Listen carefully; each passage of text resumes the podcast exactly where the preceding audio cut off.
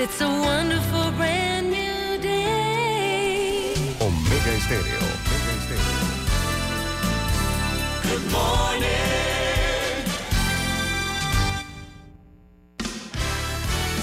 La mejor franja informativa matutina inicia a partir de este momento con un análisis completo del acontecer nacional e internacional. Noticiero Omega Estéreo.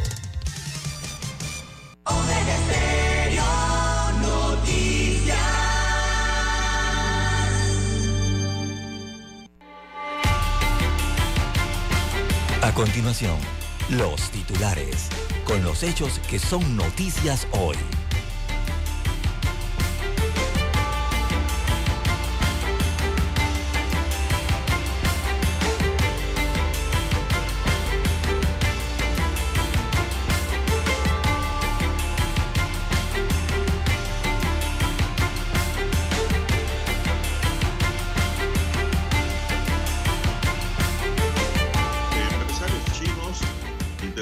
La producción farmacéutica en Panamá.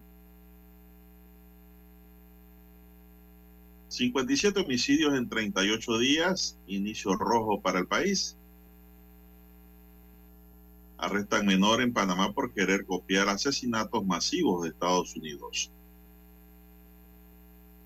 También para hoy, señoras y señores, presidente nombra a José Simpson Polo como nuevo ministro de la presidencia. Verifican en sitio avances de la construcción de la nueva línea de transmisión Sabanitas, Panamá 3. Ingresos corrientes al cierre del 2022 aumentan en comparación a 2021 y superan cifras de 2019. También, eh, señoras y señores, para hoy dentro de los titulares, tenemos, se había fugado de celda en Pacora y lo mataron. Reactivarán discusión de proyecto para salvar la caja de seguro social. Policía hará un, un gran despliegue en las calles durante los días de carnaval. Músicos se pintan de guerra diante los carnavales. Los profesionales de la música reclaman a la empresa contratada por la ATP que no cumple con requisitos de ley.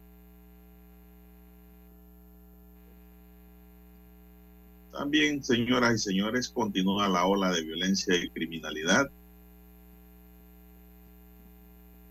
Matan a un sujeto en calle 32 Veranillo.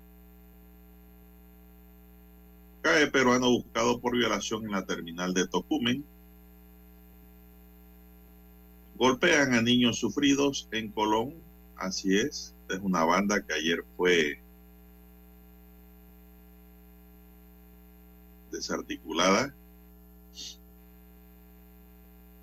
También, señoras y señores, para hoy dentro de los titulares, denuncian a familiares de alto funcionario por insultar en la alcaldía de Penonomé. Todo el mundo sabe quién fue, pero nadie le quiere mencionar el nombre. Abogado cedeño interpone demanda para anular aumento de impuestos municipales. También para hoy, señoras y señores, tenemos Blandón pidió diputaciones y otros cargos al PRD. Más adelante veremos si esto es cierto o no es cierto. Estas son las llamadas negociaciones, pero Blandón había negado eso. Canciller hace tercer viaje a Washington en dos meses. Amigos y amigas, estos son solamente titulares. En breve regresaremos con los detalles de estas y otras noticias. Estos fueron nuestros titulares de hoy. En breve regresamos.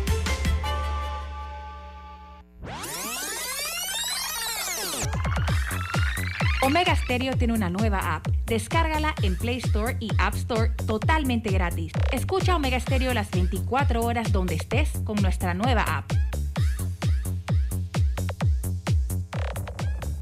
7:30 AM. Infoanálisis. Con entrevistas y análisis con los personajes que son noticia. La mejor franja informativa matutina está en los 107.3 FM de Omega Estéreo, cadena nacional.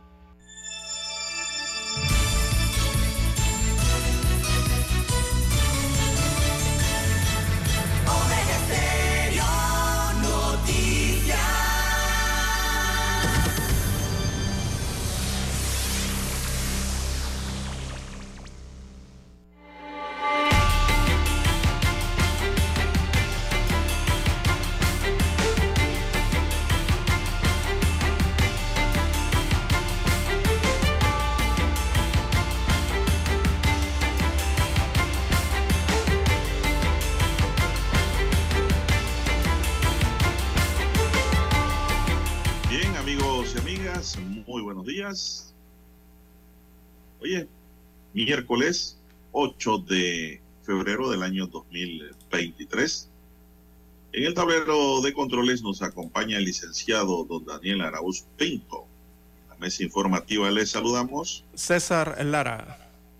y Juan de Dios Hernández Sanjur para presentarle las noticias, los comentarios y los análisis de lo que pasa en Panamá y el mundo en dos horas de información iniciando esta jornada como lo hacemos comúnmente todos los días, agradeciendo a Dios por esa bella oportunidad que nos regala de poder compartir esta nueva mañana y de esta forma llegar hacia sus hogares, acompañarles en sus automóviles, en sus lugares de trabajo y donde quiera que usted se encuentre a esta hora de la madrugada en Panamá y en otro uso horario en el mundo. Gente que nos escucha en el exterior, panameños que viven o estudian o pasean, nos escuchan también fuera del territorio nacional. Pedimos para todos salud, divino tesoro,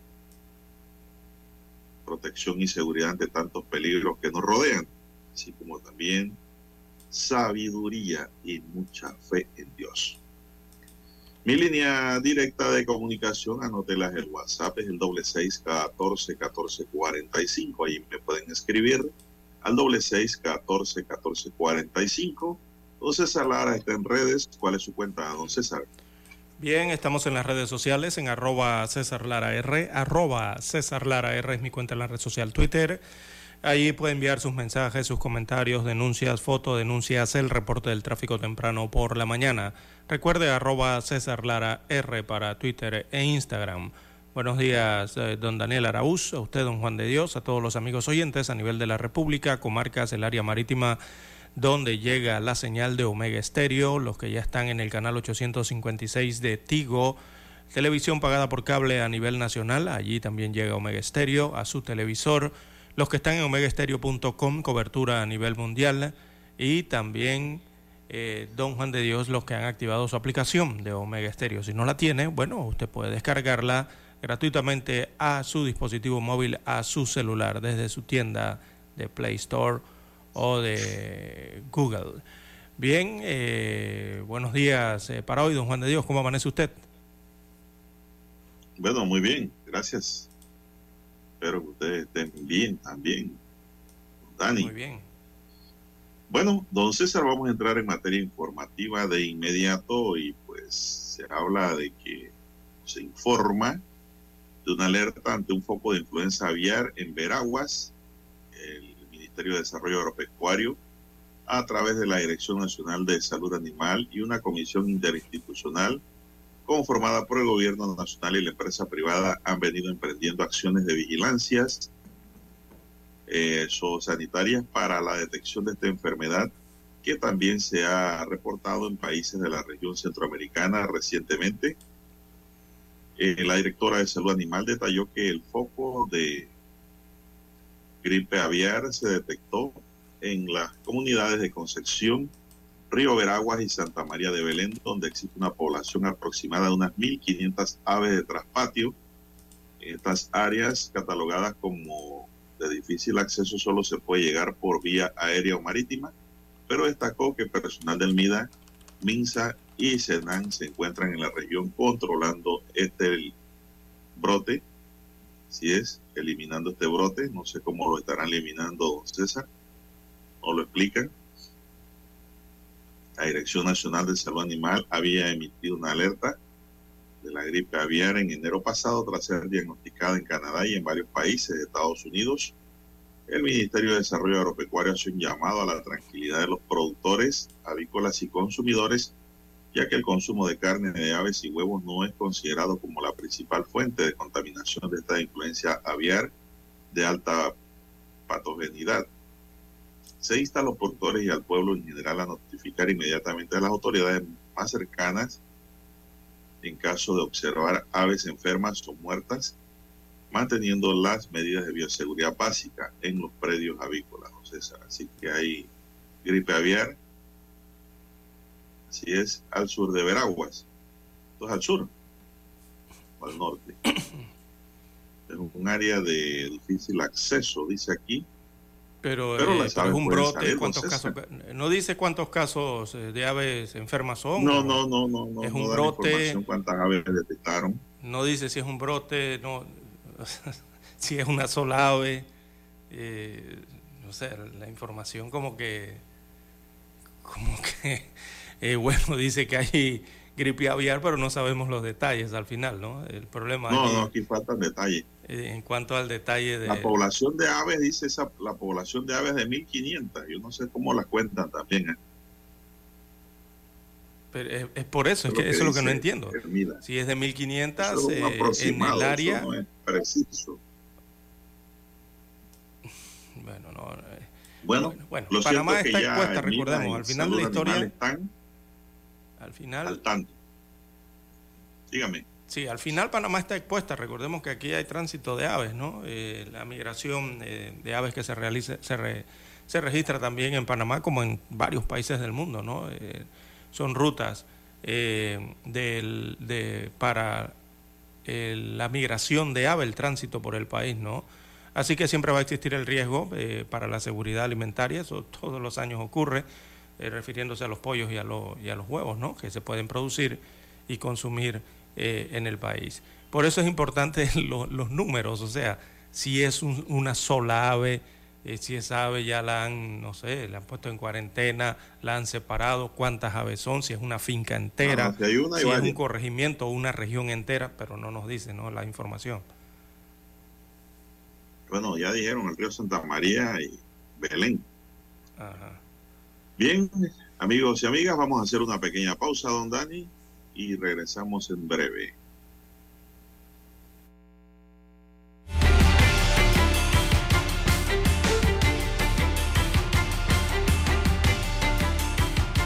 La mejor franja informativa matutina está en los 107.3 FM de Omega Estéreo. 530 AM. Noticiero Omega Estéreo. Presenta los hechos nacionales e internacionales más relevantes del día. 730 AM. Infoanálisis. Con entrevistas y análisis con los personajes que son noticia. De 8 y 30 a 9 y 30 de la mañana. Sin rodeos. Con Álvaro Alvarado. De lunes a viernes por Omega Estéreo.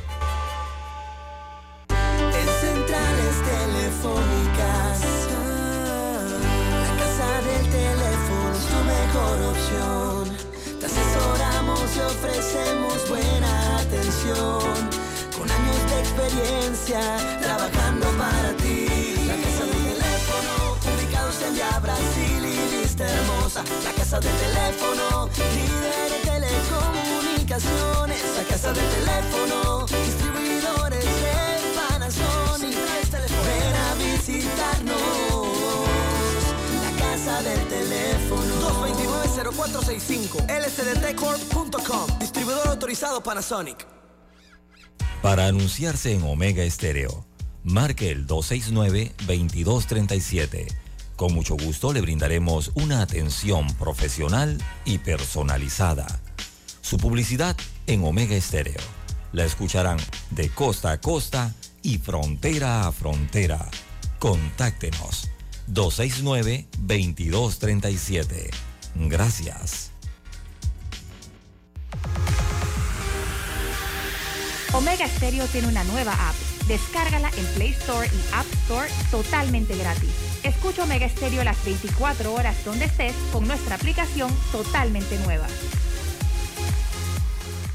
Noticiero Omega Estéreo.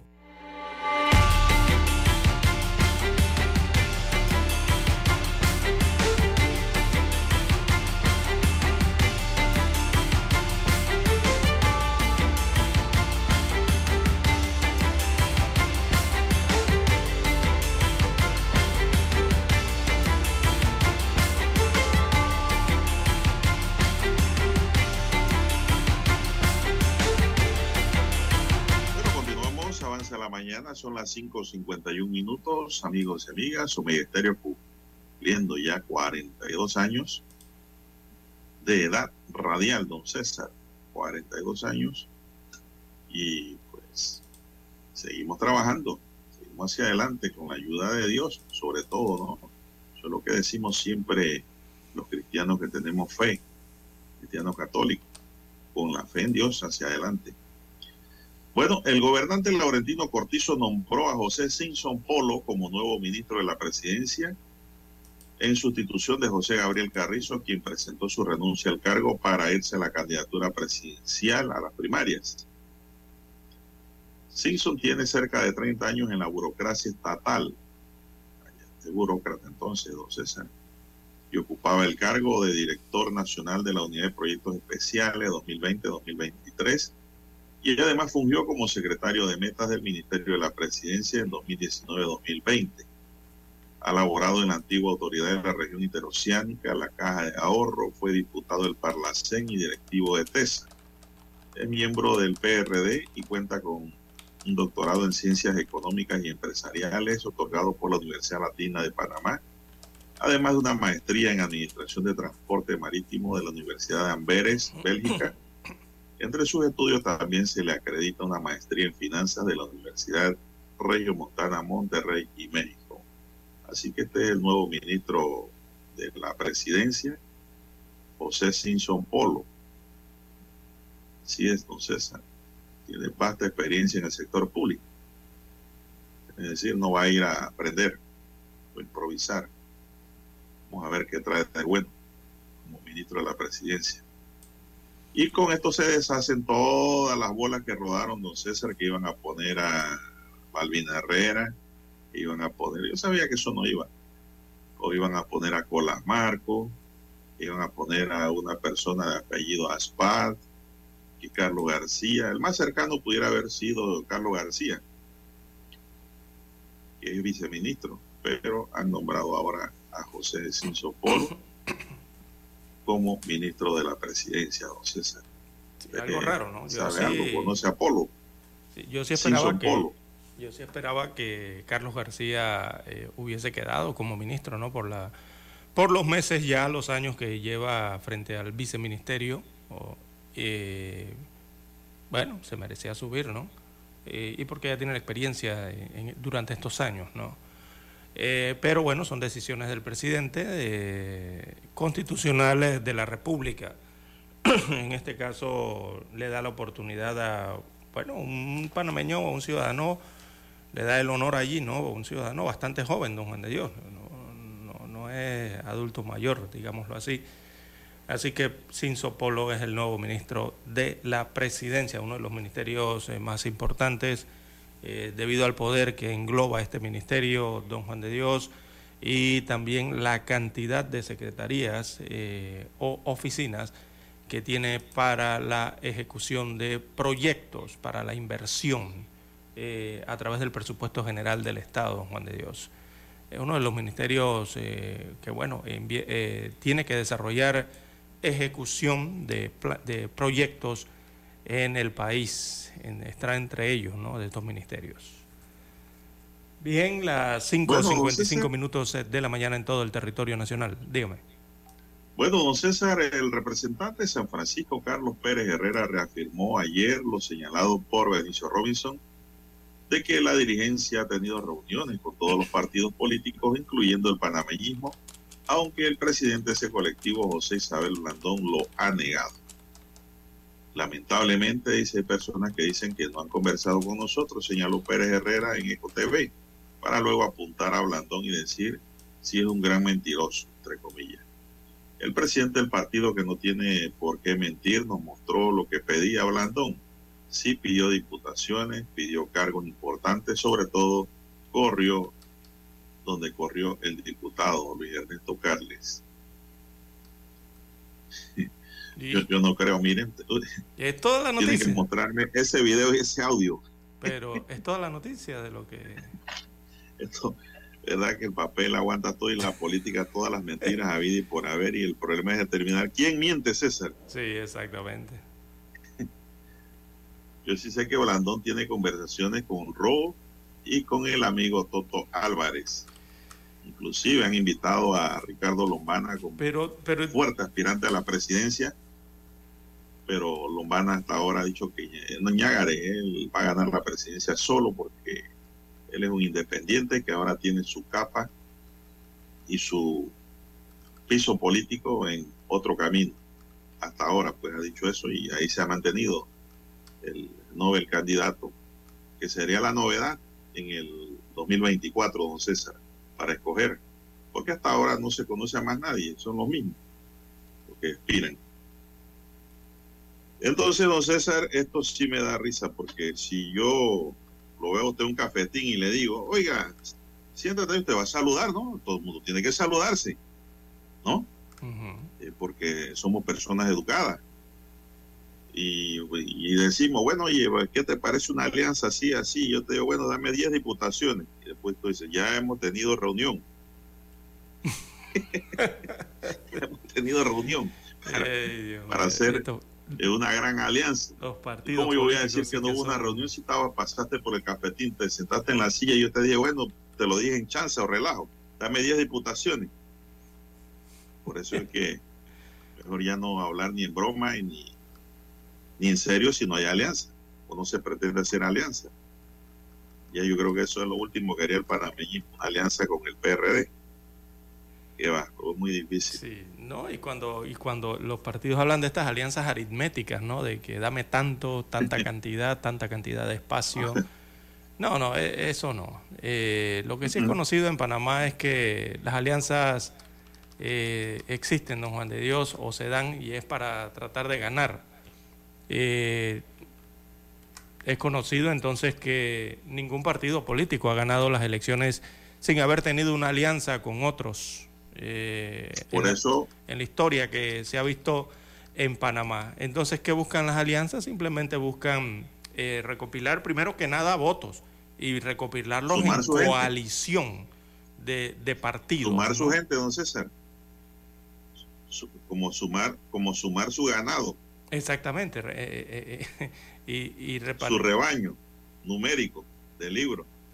Pero en el, en el, caso de las que vienen, Lombana no creen eso. Lombana creen la población y creen los panameños, creen los independientes y él no cree en esas alianzas, porque ha dicho que es muy difícil gobernar con el gobierno repartido.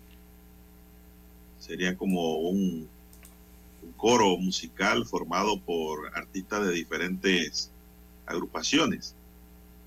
Y a veces no sale el mejor no sale el mejor. Por, por eso señalo el tema de la aritmética. Musicalmente hablando, previo al carnaval. Por eso hablo del tema de la por eso aritmética. Que la apuesta de la independencia. Por eso le hablo del tema de la aritmética de los números. Eh, básicamente la basan en eso, ¿no? Eh, en los Ahora, números, en cuántos eh, adeptos tuyos y cuántos votos mire. puedes recoger a través de tu partido, y el otro partido también cuántos votos puede recoger y unirlos, ¿no? Pero las alianzas o los acuerdos o las coaliciones, don Juan de Dios, eh, pueden adoptar formas muy distintas, no simplemente la parte aritmética. Eh, pueden ser alianzas eh, de, en otra situación, por ejemplo, de proyectos a ejecutar, de ideas a ejecutar en el gobierno, don Juan de Dios, de planes. De, Eso de, claro. Las alianzas pueden ser de diversas formas, no simplemente números de, de, votos o números de adeptos en este caso, ¿no? que es lo que inicialmente buscan. Eh, y lo que se puede hacer en varios partidos es eh, buscar un objetivo para realizar una acción conjunta de, de, de diferentes tópicos. Así que no necesariamente pero, puede pero, ser eh, de que porque tú los panameñistas tienen tanto, que Cambio Democrático tiene tantos inscritos sí, o que el PRD tiene tantos inscritos. Esa alianza que usted habla no se da si no hay reparto de sillas. Mm, también sí, por eso. Repartido el gobierno de antemano, ese es el tema de las alianzas.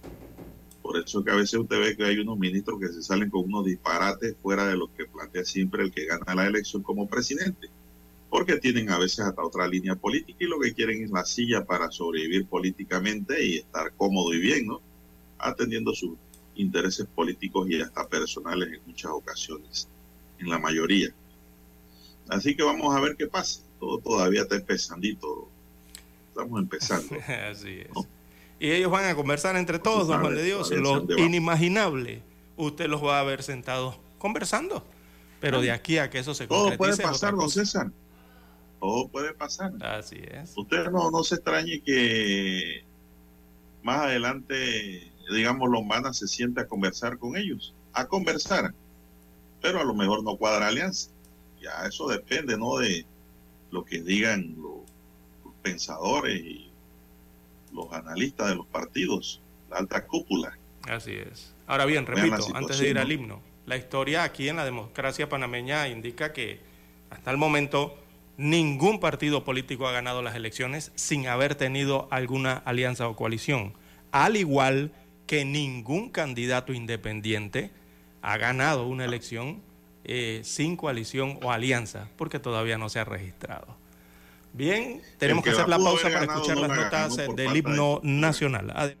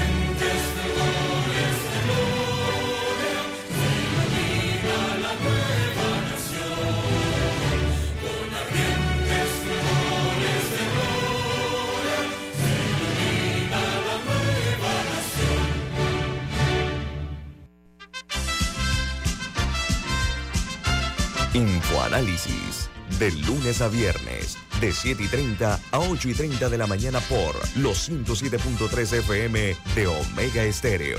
Con Guillermo Antonio Adames, Rubén Darío Murgas, Camila Adames Arias y Milton Enríquez. Infoanálisis, el programa para gente inteligente como usted.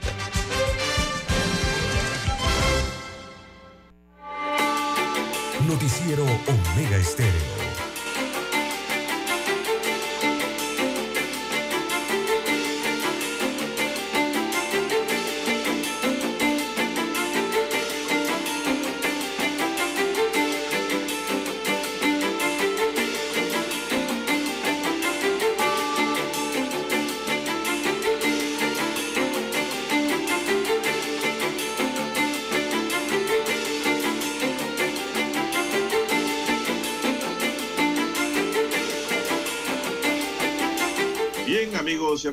Avanzamos 7, 6 minutos. Bueno, don César, mucha gente muy molesta con el IFARU y su dirección. ¿Qué les Y se preguntan mérito, necesidad o amiguismo que ha pasado en el concurso de becas.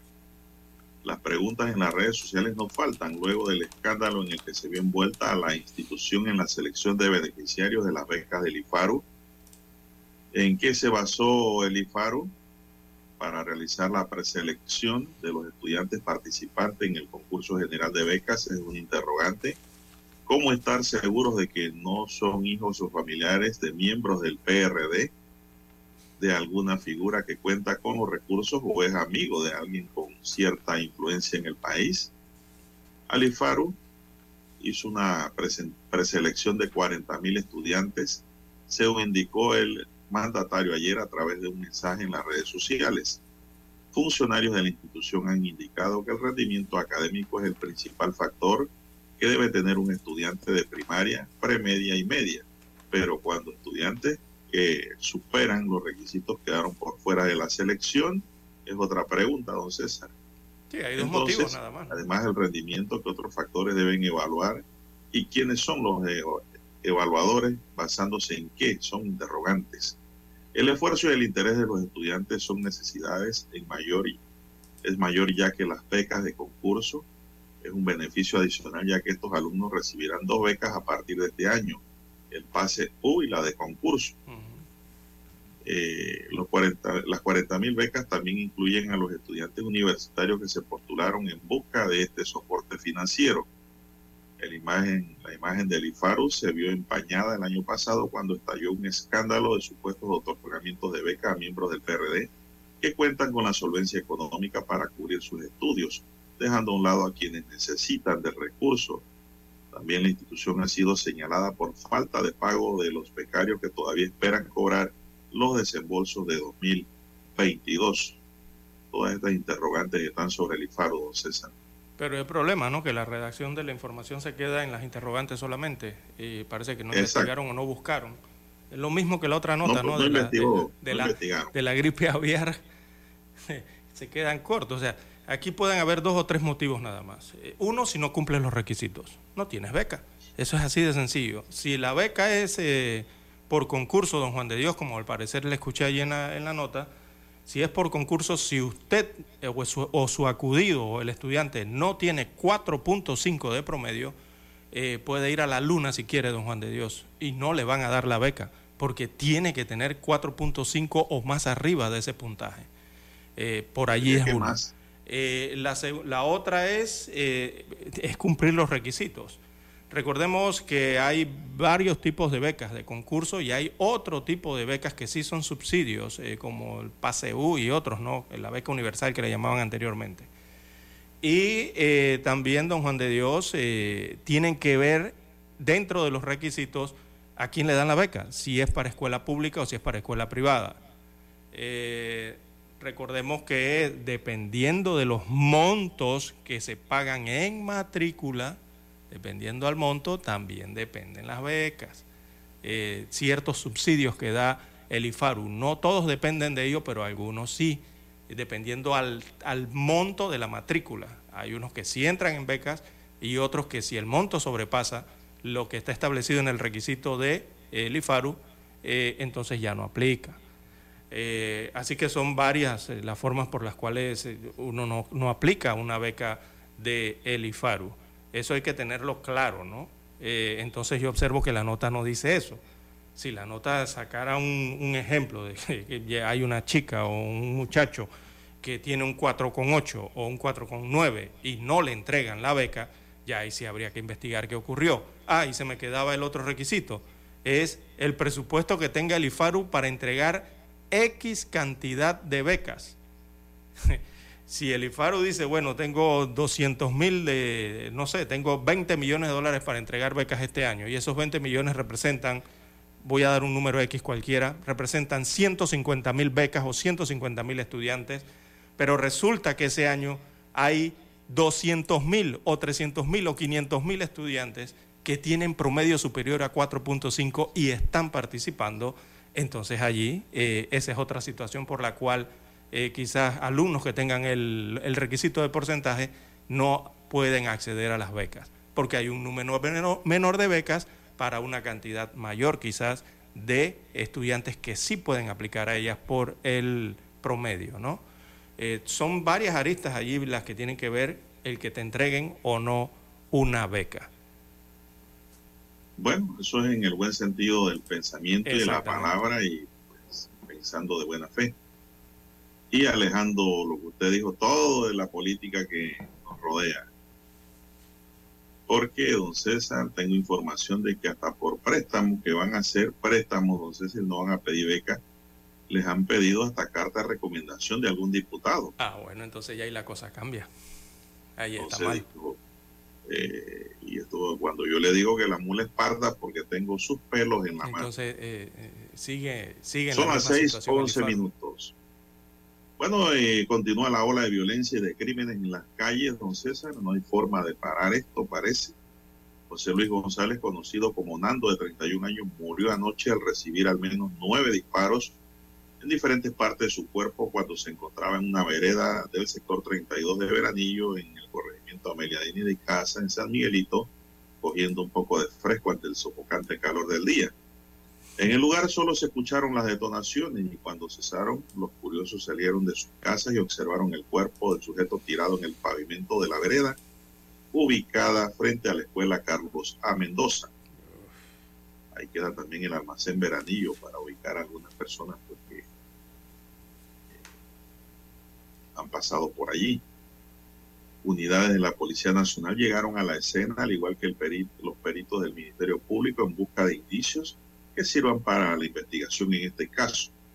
Se desconoce por ahora el móvil de este crimen. También personal de la Fiscalía de Droga también se unió a las investigaciones luego de encontrarse sustancias ilícitas en uno de los bolsillos del pantalón del herido. González conocía la cárcel donde purgó condena por delito de robo agravado para el 2014. También se le retuvo por alteración del orden público y más reciente por el incumplimiento de medidas. Oiga, don César, usted no ha notado que cada vez que muere algún muchacho a causa de la bala le encuentran prontuario policivo. Sí, el, más del 80%, don Juan de Dios. Para mí esto no es un indicativo bueno y no por el que muere, sino un indicativo malo por las políticas de gobierno en materia criminal, César. En lo que es la política criminal que se debe trabajar integralmente, porque muchos de estos muchachos cuando muy jóvenes caen en delitos, pues porque no tienen orientación, no tienen entretenimiento, no tienen no tienen proyecto de vida. Exacto, esa es la palabra. Entonces, Eso lo engloba todo. Después los encuentran usted que los matan, pero le sacan, ah, no, él tuvo preso en tal año. Así tuvo preso, pero ¿por qué? porque el Estado ha fallado. Hemos fallado. Problema de y eso se da en los barrios. Problema no, eso no quiere decir que todo el mundo sea malo en los barrios, pero muchos caen, son los jóvenes de riesgo social y que pues cometen delitos y quedan marcados allí. Cuando mueren, entonces eh, las notas o la policía quiere justificar la muerte de esa persona, no César, en que había cometido delitos anteriamente. Sí, así es, ¿no? Y si uno, sí, y si uno hay que cambiarla y mejorarla en el país. Sí, e, e, es la, la, grave crisis, ¿no? La situación que se enfrenta, sobre todo por la parte educativa y cultural, ¿no? Además de la otra parte violenta que ya conocemos con todos estos casos. Y es, don Juan de Dios, que usted se va hilando y se da cuenta de esa parte del prontuario policivo.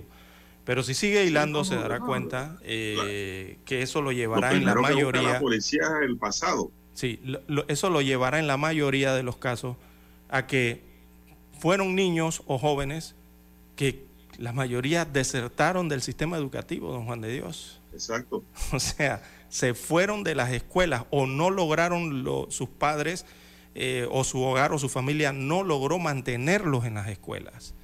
Entonces de allí, usted, si, sigue hilando, entonces se va al problema de interno ya en sus propias familias, cada uno de esos casos. Eh, y es eso, la problemática de siempre, falta de educación. Uno cuando dice que falta de educación no es porque no, den los buenos días, no es por eso, sino es porque ni siquiera han estado en el sistema educativo, o sea, ni siquiera han terminado su sistema educativo.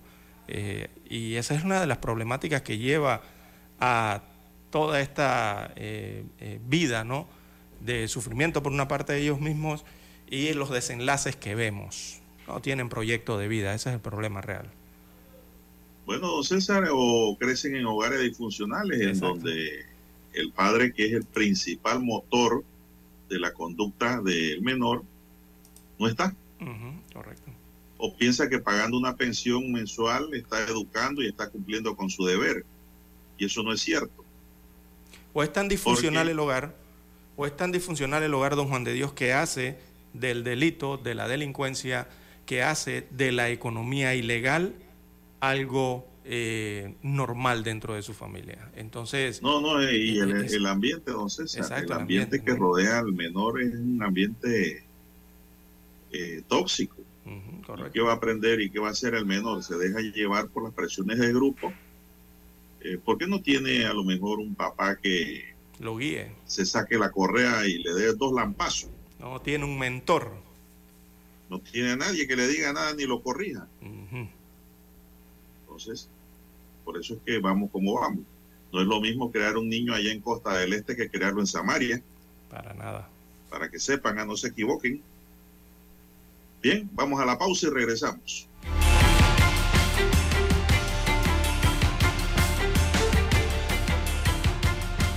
La mejor franja informativa matutina está en los 107.3 FM de Omega Estéreo. 5.30 AM. Noticiero Omega Estéreo. Presenta los hechos nacionales e internacionales más relevantes del día. 7.30 AM. Infoanálisis. Con entrevistas y análisis con los personajes que son noticia. De 8 y 30 a 9 y 30 de la mañana. Sin rodeos. Con Álvaro Alvarado. De lunes a viernes por Omega Estéreo.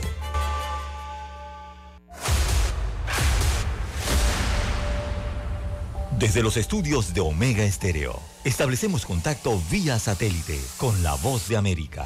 Desde Washington, presentamos el reportaje internacional.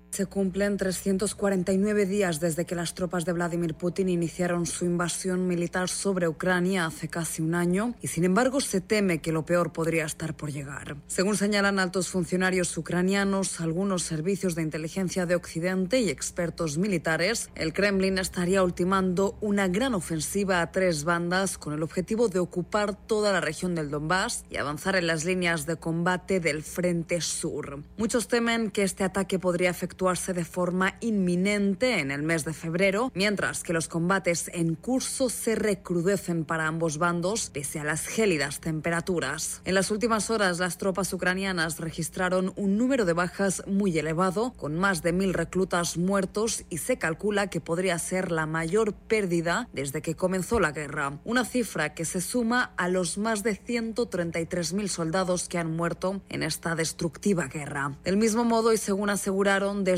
Kiev, las últimas 24 horas fueron las más mortíferas para las tropas rusas, aunque esta información no ha podido verificarse de forma independiente. Sea como fuere, y pese a la crudeza de la contienda, ningún bando ha registrado un avance significativo en sus posiciones y en los últimos meses la pequeña ciudad de Bakhmut en el frente oriental se ha convertido en el epicentro de los enfrentamientos entre ucranianos y rusos. La ciudad, por ahora en manos de las fuerzas ucranianas, está asediada por las tropas de Vladimir Putin, mientras Kiev asegura que se mantienen firmes conteniendo los ataques rusos. Mientras tanto, en Moscú han exigido a la Embajada de Estados Unidos en la capital rusa que cesen la difusión de noticias falsas sobre lo que ellos llaman su operación militar en Ucrania e incluso han amenazado con expulsar a los representantes estadounidenses de la Embajada en Moscú. Judith Martín Rodríguez, Voz de América.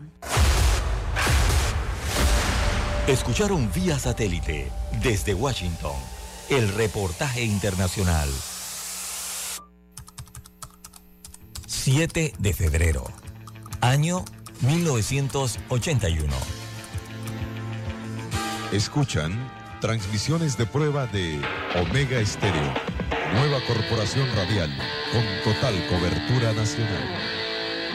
Durante 42 años te hemos acompañado las 24 horas del día, ofreciéndote entretenimiento e información. Noticiero Omega Estéreo. Infoanálisis. Formamos parte de la generación ochentera.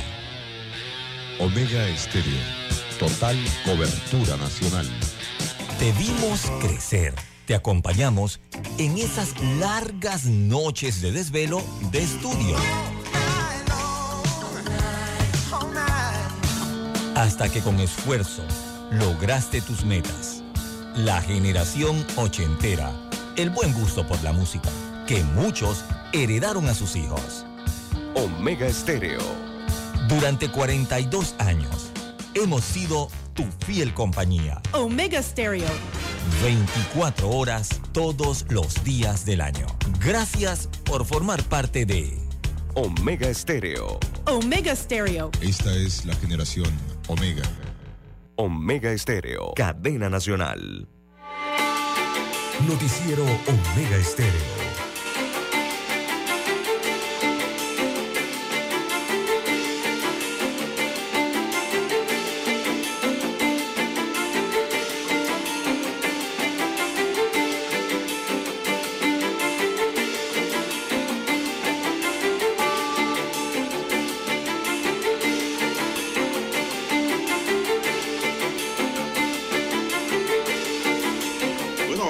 César, ¿qué hora tenemos ya?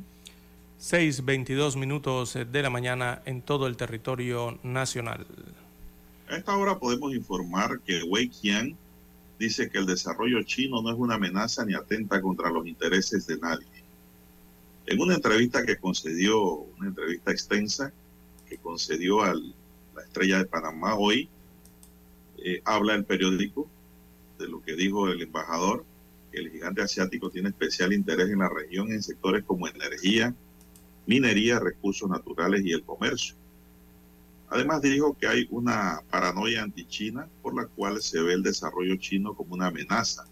Cálculos que calificó de equivocados por parte de fuerzas políticas que quieren hacer ver con ojos sospechosos a un país del tamaño de China que lo único que busca es la cooperación y el beneficio mutuo. Destaca la pluma de la periodista Mirta Rodríguez, el diario La Estrella, en una entrevista con este periódico, el embajador de la República Popular de China, Wei Qian, conversó sobre las relaciones bilaterales y de cooperación de amistad entre ambos países, mismas que él calificó de ganar-ganar. Qian también se refirió a su expansión en América Latina y el Caribe, sectores de interés, oportunidades de inversión extranjera y comercial en la región y el rol de Panamá. Lo que busca China en América Latina es colaborar y cooperar con esta región importante en vías de desarrollo. Qian también habló sobre las relaciones de la República Popular China con Estados Unidos, países que en los últimos días han, han sido noticias por el derribo de un globo de espía por parte de Estados Unidos. Seguramente dice, supuestamente era un globo espía, nadie lo ha dicho. Yo no sé si la periodista aprovechó allí la entrevista para preguntarle si era espía o no, lógicamente que diplomáticamente le va a responder.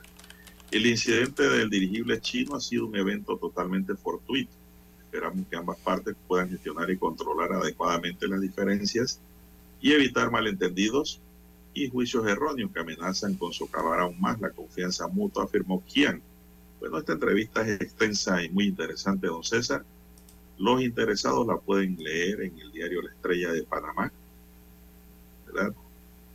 Es extensa, muy buena la entrevista y con mucho contenido informativo. Yo les sugiero que la lea en el diario. Sí, para así, hoy. bueno, le- recordemos que sí, recordemos que se trata lo de uno de los eh, países, Punto, de los los principales tips. países del mundo, don Juan de Dios, en todos los sentidos. Eh, China tiene más de 1.400 millones de habitantes, don Juan de Dios. Usted sabe lo que significa un mercado de más de mil, perdón, repito, 1.400 millones de habitantes. Ese es un mercado enorme, es el más grande del mundo. Es el mercado más grande del mundo el que tiene la República de China. Y eh, el mundo se caracteriza por ser muy diverso, don Juan de Dios. eh, y en el mundo actual, de lo que usted quiera, diplomático, negocios, economía, de lo que usted quiera, eh, actualmente la globalización y cómo se dirige el mundo, prácticamente se desconocen de los límites geográficos. Así que, don Juan de Dios, nada más con ese mercado que tiene de personas China, eh, quien no quisiera ¿verdad? ¿Qué otro país del mundo no quisiera entrar en ese mercado? Hacer negocios, hacer de todo, lo que sea, eh, en, el aspecto económico, ¿no? Por el tamaño que tiene. Eh, me refiero a eso exactamente, ¿no? Así que, bueno, eh, son las relaciones entonces que mantienen los países con los países Don Juan de Dios. Bien, son las 6.26. 26 minutos de la mañana en todo el territorio nacional. Un menor de 14 años fue aprendido en Panamá por su presunta intención de replicar el asesinato de casi una veintena de estudiantes y dos maestras en una escuela de Estados Unidos en el 2022 en la primera operación de ciberterrorismo desarrollada en el país centroamericano, informaron ayer las autoridades. La captura del menor se dio durante un allanamiento practicado por la policía y el Ministerio Público en el sector de Altos del Lago en la provincia de Colón, una de las más violentas del país. En estas diligencias se incautaron 11 equipos tecnológicos que podrían guardar relación con los hechos, informó la policía. Las investigaciones se iniciaron tras una alerta por una cuenta en redes- sociales de la cual se realizaban una serie de amenazas en las que se publica la intención de copiar los hechos criminales suscitados en Texas, Estados Unidos, meses atrás, en la que perdieron la vida varios estudiantes y dos profesores de una escuela, señaló el comunicado policial. El 24 de mayo de 2022, un policía de 18 años armado con un rifle automático, así es, asesinó a 19 niños y dos maestras en una escuela de primaria de la localidad tejana de Ubalde antes de ser abatido por disparos de la policía. Esta primera operación de ciberterrorismo en Panamá llevó a la posible ubicación del creador de este contenido, quien fue conducido ante las autoridades por- para los trámites judiciales, mientras continúa la investigación sobre este hecho según información oficial. En septiembre pasado, al menos un estudiante de 15 años murió y otros dos resultaron heridos en un inédito ataque armado perpetrado dentro de un colegio en la provincia caribeña de Colón, una zona de importancia económica de Panamá, pero afectada por el tráfico, narcotráfico, la violencia y las pandillas. Bueno, esto fue en el operativo que se desarrolló ayer, don César, que aquí de manera pues, exclusiva dijimos, por otra fuente. Allí localizaron este menor también. Bien, Bueno, las seis. Esto pasa, don César. Uno, van a investigar qué hay tras esto, lógicamente. Yo espero que sea una broma, un relajo o algo de algún menor de edad en Colón y no sean unas intenciones reales. Pero esto hay que pararlo. Esto no se debe hacer ni en broma ni en serio. Eh, De ninguna forma. Ese es el abuso, don César, de las redes sociales, en las redes sociales. Uno ve cosas increíbles allí, de gente que no tienen el menor estupor, ni formación, ni educación, ni nada para sacar contenidos. Y piensan que eso es normal porque desconocen la ley, desconocen lo que son las reglas de juego de una sociedad democrática, César, donde el respeto es el derecho a la paz y estas cosas no pueden conver- convertirse en apología. Los hechos malos de Estados Unidos, imitarlos o replicarlos aquí no es más que una apología del delito. Bien, son las, no sé si tienes algo que añadir, César, si no nos vamos a escuchar el periódico. Tenemos que cumplir con el periódico, don Juan de Dios. Adelante, Daniel.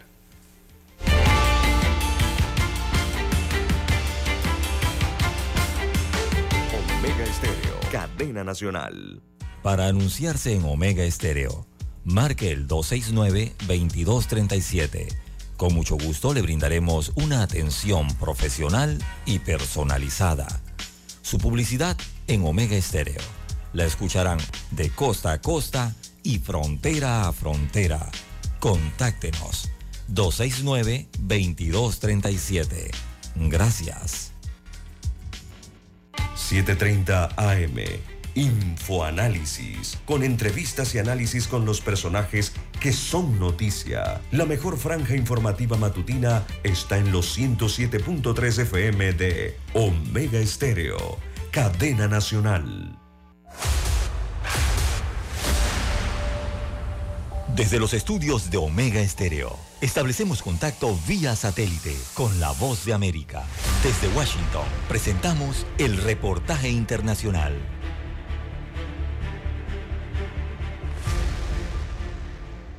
Ante la imposibilidad de controlar los incendios forestales que afectan a la zona centro-sur del país y que ya consumieron más de 45 mil hectáreas y ocasionaron la muerte de 24 personas, el gobierno de Chile declaró el estado de catástrofe en la región de la Araucanía, a la vez que los datos oficiales confirman 283 focos activos, 71 en combate y 151 se encuentran controlados. El presidente Gabriel Boric suspendió sus vacaciones de verano para enfrentar el siniestro, viajó a las zonas afectadas y explicó que los datos están actualizándose constantemente. Sumando un total de 800 viviendas destruidas, 1.801 damnificados, 1.475 personas en 40 albergues, 977 lesionados y 24 fallecidos. La Araucanía se suma a las regiones de Ñuble y Biobío, encuadradas en la misma situación y cuya declaración de catástrofe permite disponer de recursos adicionales para controlar la emergencia. Juan Carlos García, ministro de Obras Públicas, explicó que un avión estadounidense conocido como el Ten Tanker llegó al país el fin de semana para trasladarse a las zonas más afectadas por el siniestro y que demandan atención urgente. De manera que a la brevedad posible pueda atacar los incendios de mayor envergadura. Acá en Concepción ya bomberos, CONAF, están preparando todas las condiciones para cargar de agua el tentanque. El ministro de Obras Públicas además agradeció el apoyo de otros gobiernos que han respaldado al país con el envío de brigadistas y otros recursos para contener el desastre, como México, Colombia, Argentina, España, Brasil y Bolivia. Sala de redacción, Voz de América. Escucharon vía satélite desde Washington el reportaje internacional. Noticiero Omega Estéreo. Las noticias impresas en tinta sobre papel. Con ustedes. Escuchando el periódico. Los titulares de las primeras planas de los diarios estándares de circulación en Panamá.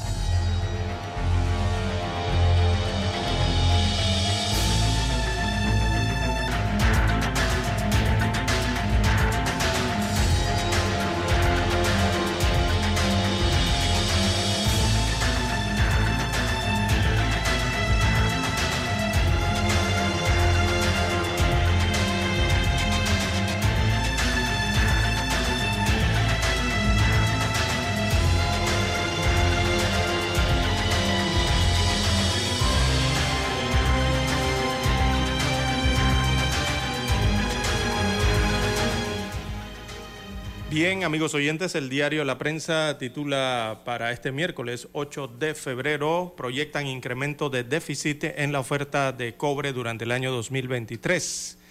Así que todo indica que el déficit en la oferta de cobre será más pronunciado de lo previsto inicialmente a finales del 2022. También incentivos fiscales en manos de la Corte Suprema de Justicia. Será este ente que decidirá la suerte final de los créditos fiscales a los inversionistas del sector turístico. Allá debe llegar el proyecto 888 aprobado el pasado lunes 6 de febrero por insistencia en la Asamblea Nacional, el cual recordemos fue previamente vetado por el presidente constitucional Laurentino Cortizo Cohen. También eh, la OIT advierte que inflación deterioró salarios en Panamá. Así que el promedio, eh, o en promedio, la Organización Internacional del Trabajo señaló que hay países en donde el poder adquisitivo del salario mínimo cayó entre el 6 y 7% y algunos asciende al 11%. También en otros títulos eh, de primera plana del diario La Prensa, el mejor salario volvió a debate en la Asamblea. Así que durante el debate el único diputado que votó en contra de los cambios establecidos fue el independiente Edison Brose. También para hoy tenemos amigos oyentes, ediles del Partido Revolucionario Democrático defienden el alza de impuestos municipales en el distrito de Panamá.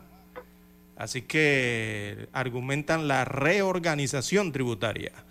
Eh, con esa frase se refirieron ayer martes eh, los ediles del Consejo Municipal de Panamá al incremento de impuestos aprobado el pasado 2 de agosto del 2022 sin consulta ciudadana y promovido a través de un acuerdo que establecía una moratoria tributaria. Además fue aprobado sin debate en el Consejo Municipal y por urgencia notoria. También para hoy, amigos oyentes, eh, tenemos que el precio del crudo, del petróleo, sube 4.1% y cierra en 77 dólares con 14 centavos en la bolsa de Nueva York.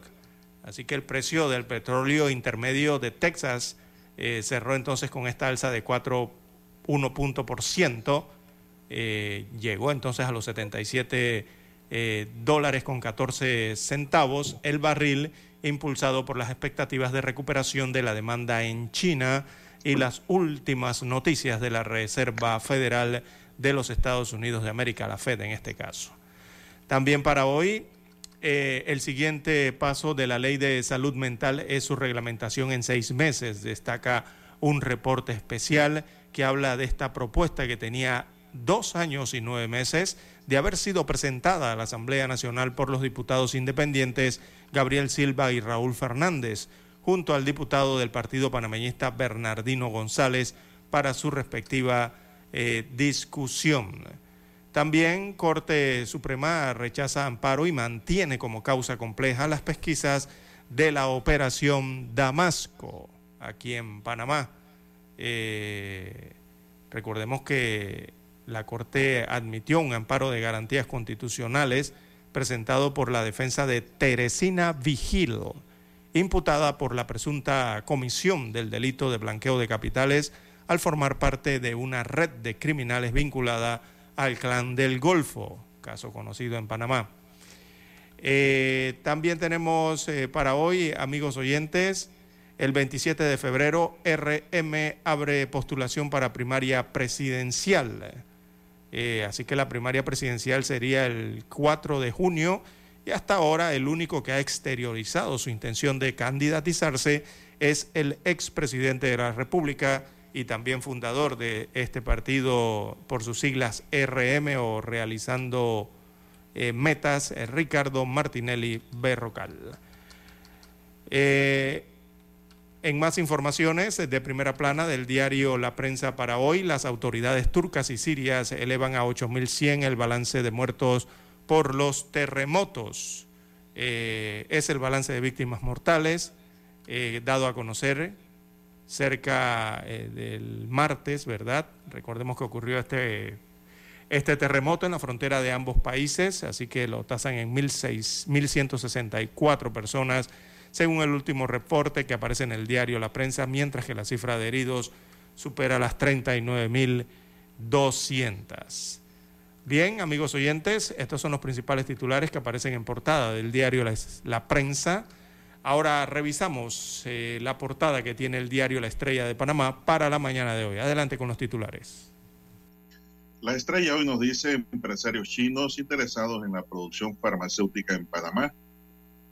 El embajador de China en Panamá, Wei Qian, habla sobre los cinco años de relaciones diplomáticas entre ambos países e informó que el pasado viernes sostuvo una reunión con un grupo empresarial muy importante de su nación que está interesado en intervenir en la producción farmacéutica en el país. José Simpson, el reemplazo de Gaby Carrizo, a más de 7.200 se eleva la cifra de fallecidos en Turquía. Escuelas esperan reparaciones a un mes del inicio del año lectivo 2023. Hay centros educativos que presentan significativos daños en sus infraestructuras, como el José Antonio Ramón Cantera, que forma parte de los centros educativos que la Defensoría del Pueblo inspeccionó ayer para emitir un informe sobre el estado de sus planteles. Testigo de la historia, un relato de la vida de Mayín Correa. Selección femenina de fútbol llega la hora del repechaje. Juan Carlos Marcos dice legado de un artista aventurero se radicó en Panamá la individualización de las pensiones es privatizar. Eduardo Gil, secretario de Convergencia Sindical, consideró que hablar de la individualización del sistema de pensiones es una forma de disfrazar la privatización de la caja de seguro social. Además dijo que el poder económico ha promovido mitos sobre el sistema solidario para eliminarlo. Amigos y amigas, estos son los titulares de la Estrella de Panamá para hoy y concluimos así con la lectura de los titulares correspondientes a la fecha. Hasta aquí, Escuchando el periódico. las noticias de primera plana, impresas en tinta sobre papel.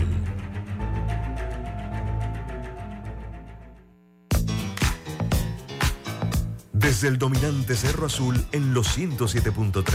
107.3. Continúa por el majestuoso Cerro Canajagua en los 107.5 para provincias centrales. Hasta el imponente Volcán Barú. En los 107.3. Transmite Omega Estéreo, cadena nacional simultánea. Noticiero Omega Estéreo. Desde los estudios de Omega Estéreo, establecemos contacto vía satélite con la voz de América. Desde Washington, presentamos el reportaje internacional.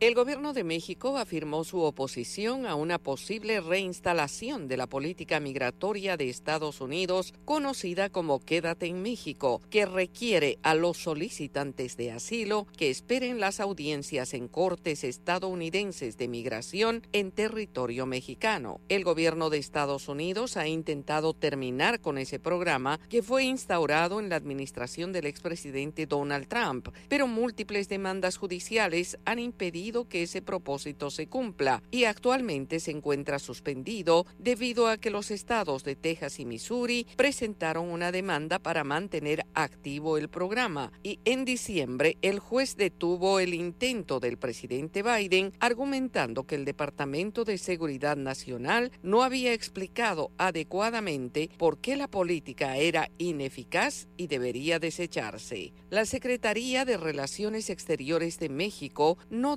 detalló las razones de su oposición, pero los activistas argumentan que la política oficialmente llamada Protocolos de Protección al Migrante, MPP por sus siglas en inglés, los deja en peligrosas ciudades fronterizas donde enfrentan amenazas de secuestro y extorsión. Marcia Espinosa, portavoz del Departamento de Seguridad Nacional de Estados Unidos, dijo en un comunicado enviado a la agencia de noticias Reuters que el gobierno del presidente Biden seguirá tratando de terminar el programa Quédate en México a través de los tribunales. Nuestra capacidad para implementar el programa de conformidad con una orden judicial siempre ha estado supeditada a la voluntad del gobierno de México de aceptar devoluciones bajo este programa, agregó Espinosa. La Cancillería mexicana dijo que unos 74 mil migrantes pasaron por México bajo el programa cuando el expresidente Donald Trump estaba en el poder, mientras que bajo la administración del presidente Biden ese número es solo 7.500. Yoconda Tapia, Voz de América, Washington.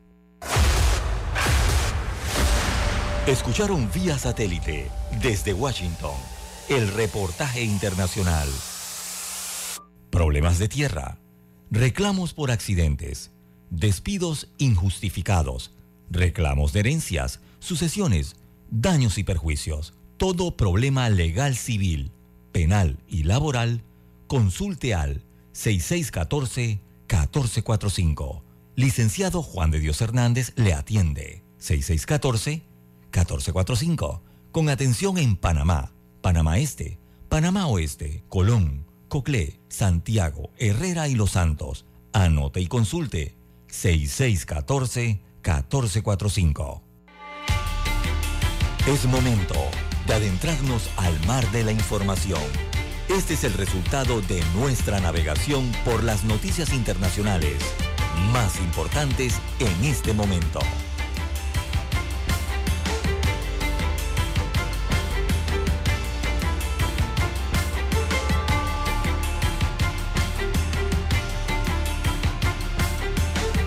Bien, amigos oyentes, las 6:46, 6:46 minutos de la mañana en todo el territorio nacional. De relieve a nivel internacional, bueno, la información eh, se genera en el área eh, devastada por el terremoto en Siria específicamente, aunque fueron dos países los afectados, Turquía y Siria. Pero esta historia viene desde Siria.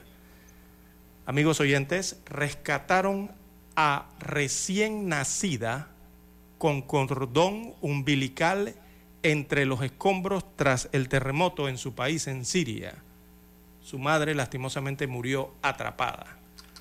Y esta historia de esperanza y de vida eh, llega desde Siria entre las ruinas de un edificio de Hindires, una localidad en el noreste de Siria, muy impactada por el sismo, los socorristas encontraron a una bebé nacida bajo los escombros y todavía unida por el cordón umbilical a su madre fallecida.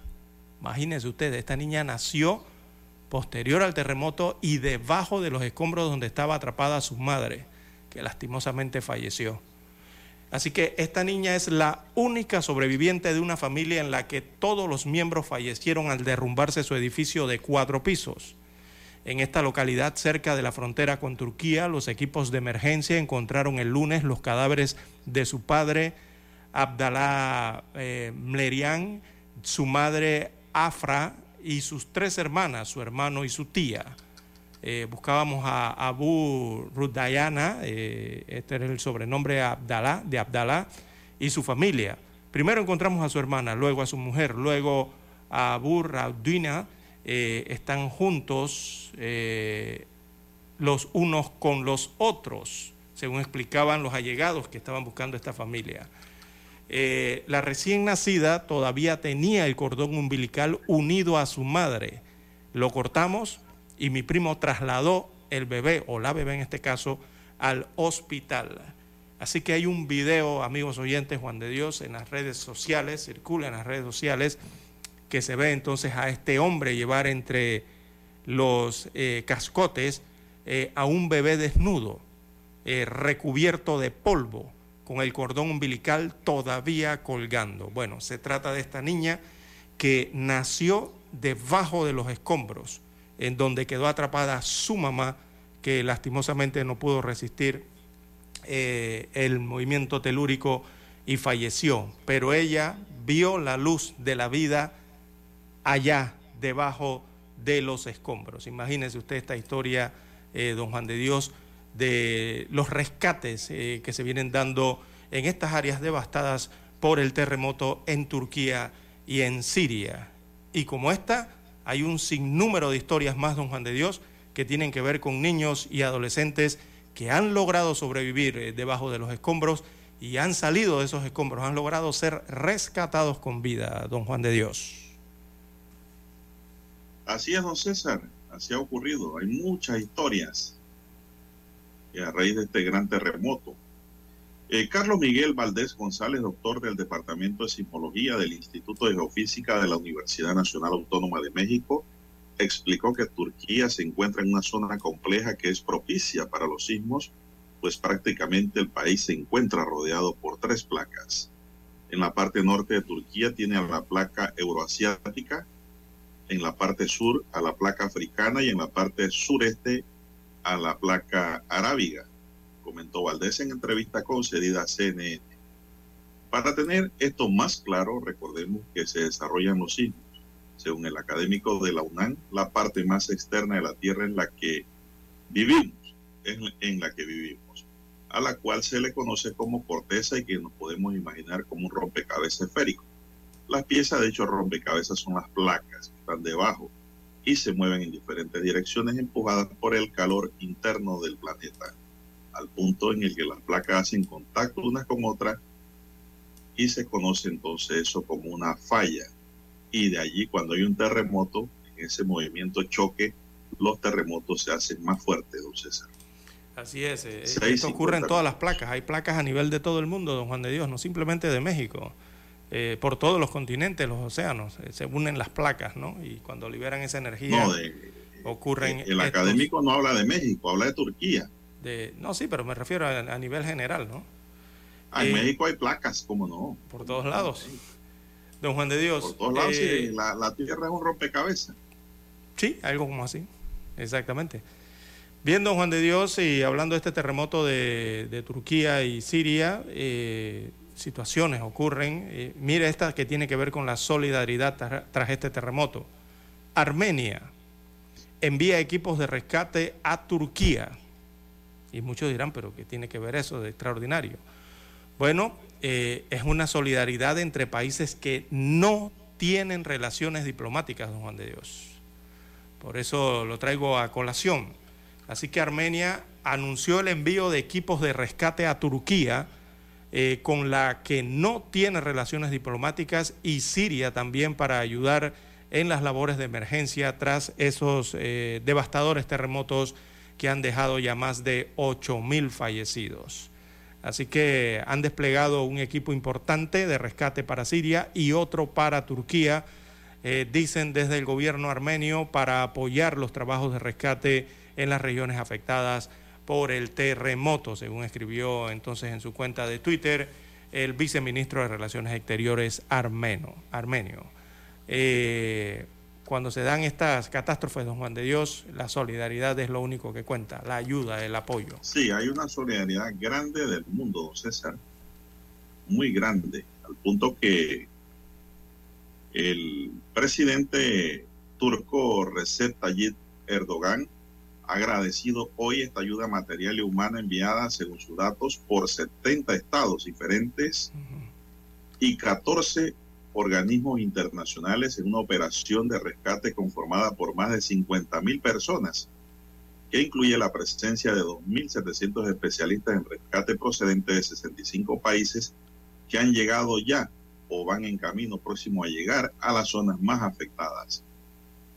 Hay un listado grande de todos los países del mundo, don César, que se han solidarizado con Con Turquía y con Siria. Turquía y con Siria a raíz de pues este esta catástrofe, diríamos nosotros, don César, Sí, es que que ha ocurrido esto de una es de manera, magnitud pues, de... dolorosa. La magnitud es grande, don Juan de Dios. Primero por el terremoto, ¿no? Evidentemente, eh, que movió y movió los cimientos de ambos países. Pero segundo, recordemos que, ¿por qué se ve tanta destrucción en los edificios, en, varias zonas? Recordemos que sobre todo en Siria, eh, Siria ha sido un país convulsionado desde hace muchos años, don Juan de Dios. Allí han existido guerras, conflictos, y en esos conflictos se ha utilizado mucho armamento, don Juan de Dios, explosivo. Eh, misiles han caído sobre muchas de estas estructuras o han remecido ya. Eh, son estructuras, muchas de ellas que tienen, están como resentidas, ¿no? En algunos puntos de Siria. Y con cualquier movimiento, imagínese usted con este movimiento telúrico de casi 8 grados, eh, ya esas eh, eh, estructuras o infraestructuras que estaban golpeadas por eh, los conflictos, claro que no, no iban a soportar, ¿no? Entonces, por eso se ve tanta destrucción, se ve tantos edificios en el, en el suelo, ca- ca- casas eh, en el suelo, ¿no? Eh, eh, destruidas por el movimiento telúrico. Así que la ayuda es importante también en ese sentido. Así es, don César, así está ocurriendo, pues. Es muy lamentable lo que ha ocurrido y hay muchísimas historias que han ocurrido en esta tragedia. En otra nota, señoras y señores, la justicia de Nicaragua ha inhabilitado de por vida para ejercer cargos públicos o de elección popular al menos 14 personas, entre ellos cuatro sacerdotes católicos y opositores al gobierno del presidente Daniel Ortega, denunció ayer el Centro Nicaragüense de Derechos Humanos. Tenemos una lista de más de 14 personas presas políticas a quienes se les ha hecho la misma aplicación con el agravante de que los jueces a solicitud de los fiscales sin ningún trámite, sin tener ninguna facultad de cambiar una letra en una sentencia que estima firme, alteran su contenido. Sostuvo ese organismo en una declaración pública. Esto sí da tristeza, don César, cuando los jueces se sienten sometidos y se someten y no tienen la capacidad y fortaleza y autonomía de la voluntad para renunciar ante estos hechos sino que cambian y ponen lo que piden los fiscales a consecuencia de la petición del Daniel Ortega y su y su gente. Eh, los más recientes casos fueron cuatro sacerdotes católicos, dos seminaristas y un camarógrafo de la diócesis de Matagalpa, norte de Nicaragua, que además de haber sido condenado a 10 años de prisión por delitos considerados traición a la patria, fueron castigados con inhabilitación, inhabilitación perpetua de sus derechos ciudadanos, según el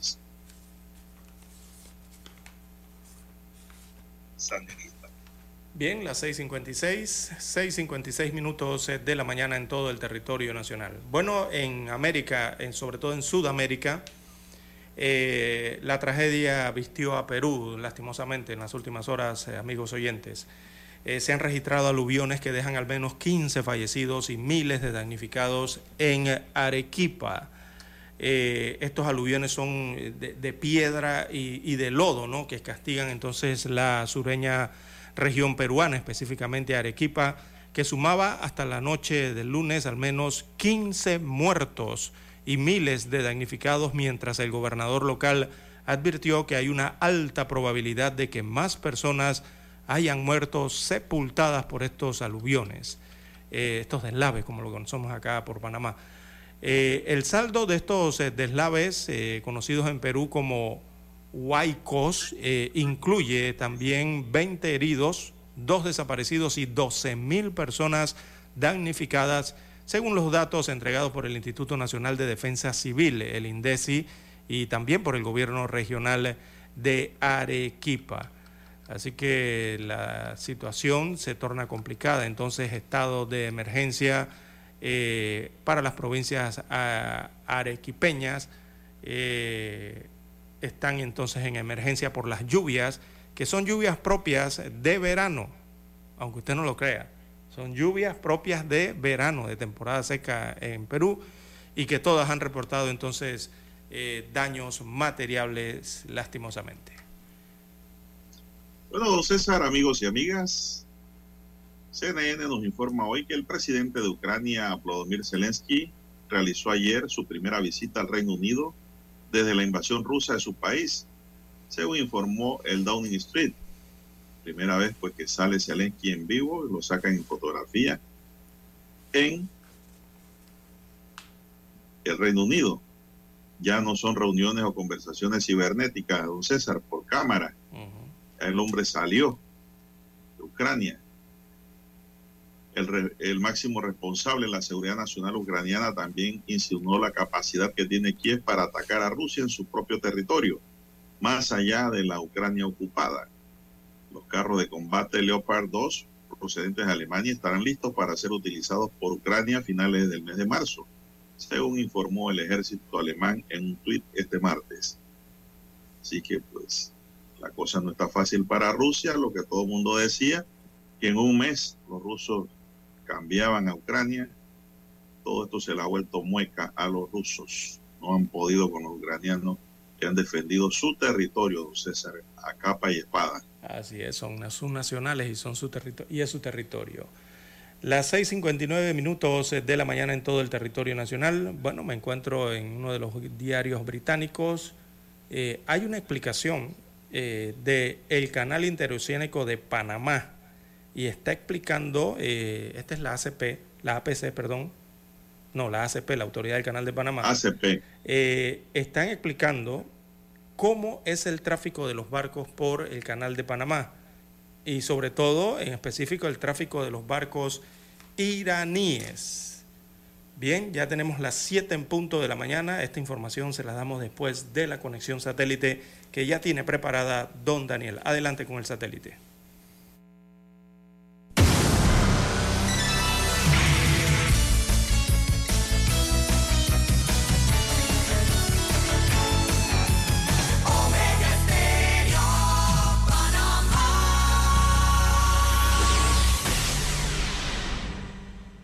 El satélite indica que es momento de nuestra conexión. Desde Washington, vía satélite. Y para Omega Estéreo de Panamá, buenos días, América.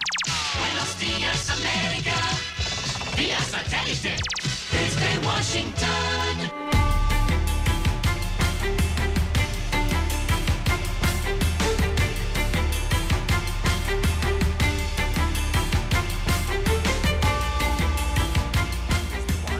Les informa Henry Llanos. Decenas de rescatistas especializados a lo largo de Estados Unidos han sido y serán enviados a socorrer a las víctimas del sismo en Turquía y Siria, nos informa Divalicet Cash. En Virginia, uno de los dos equipos calificados para salir del país es el grupo del condado de Fairfax. Sus miembros se preparan para desplegar recurso físico y humano especializado hacia Turquía con la coordinación de la Agencia de los Estados Unidos para el Desarrollo Internacional, USAID. El segundo equipo está en California. Bomberos del condado de Los Ángeles se dirigen a Turquía en un avión del Departamento de Defensa. En cuanto a las organizaciones, Project Hope tiene un equipo en Gaziantep, epicentro del sismo en Turquía. Cash, Washington. El presidente de Estados Unidos, Joe Biden, abrió el martes su discurso sobre el estado de la nación, el segundo que da desde que asumió la Casa Blanca, expresando su deseo de trabajar con la oposición republicana, especialmente para reformar el sistema migratorio del país. Unámonos y hagamos de la inmigración una cuestión bipartita, como lo era antes, animó el mandatario a la oposición desde el atril de la Cámara de Representantes. Una periodista venezolana pide protección al gobierno de Colombia tras la publicación de una serie de trabajos de investigación que involucran al hijo del presidente Nicolás Maduro. Desde Caracas nos informa Carolina Alcalde. A principios de enero, el equipo de investigación del diario El Nacional publicó una serie de reportajes sobre unos hermanos sancionados por el Departamento del Tesoro de Estados Unidos que presuntamente han cooperado con el diputado Nicolás Maduro Guerra, hijo del presidente Nicolás Maduro, en supuestos hechos de corrupción. Desde entonces, Carolina Briceño, una de las autoras de la investigación, ha sido víctima de persecución y acusaciones falsas. Llega el chavismo a poner las manos por cualquier vía, de manera irregular o regular o de los mecanismos que ellos busquen. Eso simplemente va a ser para meterme en centros de tortura. Esto va a ser un caso de violación gravísima de derechos humanos. Carolina, alcalde Voz de América, Caracas. Los rescatistas trabajaron durante toda la noche en Turquía y Siria para recuperar más cadáveres entre los restos de los miles de edificios que colapsaron por un catastrófico terremoto. La cifra de fallecidos superó las 9.500 personas, lo que lo convierte en el más letal en más de una década. La Agencia de Gestión de Desastres de Turquía actualizó el número de decesos registrados en el país a 7.108, contando con los reportados en la vecina Siria desde el temblor del lunes y sus múltiples réplicas. La cifra total de muertes alcanza las 9.638 personas. Prima, un prima, muerte. Sí, lo siento mucho. Sí, mucho triste ahora. Hace cinco meses, el turco Mohamed Sahal se mudó a Colombia. Hoy lo invade una tristeza absoluta tras perder a una de sus primas más allegadas y saber que su casa quedó en ruinas tras el terremoto. ¿Necesitas ayuda? Para Colombia, Latinoamérica, todo. Por favor, ayuda. Este es el otro rostro de la tragedia, un llamado de auxilio desde el otro lado del mundo por la situación que viven miles de sus connacionales luego del desastre natural que ha dejado más de 5.000 muertos. Los gobiernos latinoamericanos ya activaron ayudas humanitarias. El Salvador enviará un avión de ayuda con más de 100 efectivos a Turquía, junto con equipos de búsqueda y rescate, protección civil, bomberos y perros. Saldrá en las próximas horas avión de la Fuerza Aérea Mexicana con equipos y especialistas de rescate. Desde Ankara, la capital de Turquía, 150 jóvenes estudiantes latinoamericanos se unirán a los rescatistas para asistirlos en la interpretación de idiomas y facilitar las labores de búsqueda y rescate en medio de los escombros. Pueden hablar turco, pueden hablar inglés también, pero la intención es hacer la traducción eh, de, de español a turco y viceversa. Al menos 45 países del mundo han ofrecido su ayuda con equipos de rescate tras el devastador terremoto que sacudió a Turquía y a Siria. Jair Díaz, Voz de América, Bogotá. Desde Washington, vía satélite. Y para Omega Estéreo de Panamá, hemos presentado Buenos Días, América. Buenos días, América. Vía satélite. Desde Washington. Omega Estéreo, cadena nacional. Problemas de tierra, reclamos por accidentes, despidos injustificados, reclamos de herencias, sucesiones, daños y perjuicios. Todo problema legal civil, penal y laboral, consulte al 6614-1445. Licenciado Juan de Dios Hernández le atiende. 6614-1445. Con atención en Panamá, Panamá Este, Panamá Oeste, Colón, Coclé, Santiago, Herrera y Los Santos. Anote y consulte. 6614-1445. Noticiero Omega Estéreo.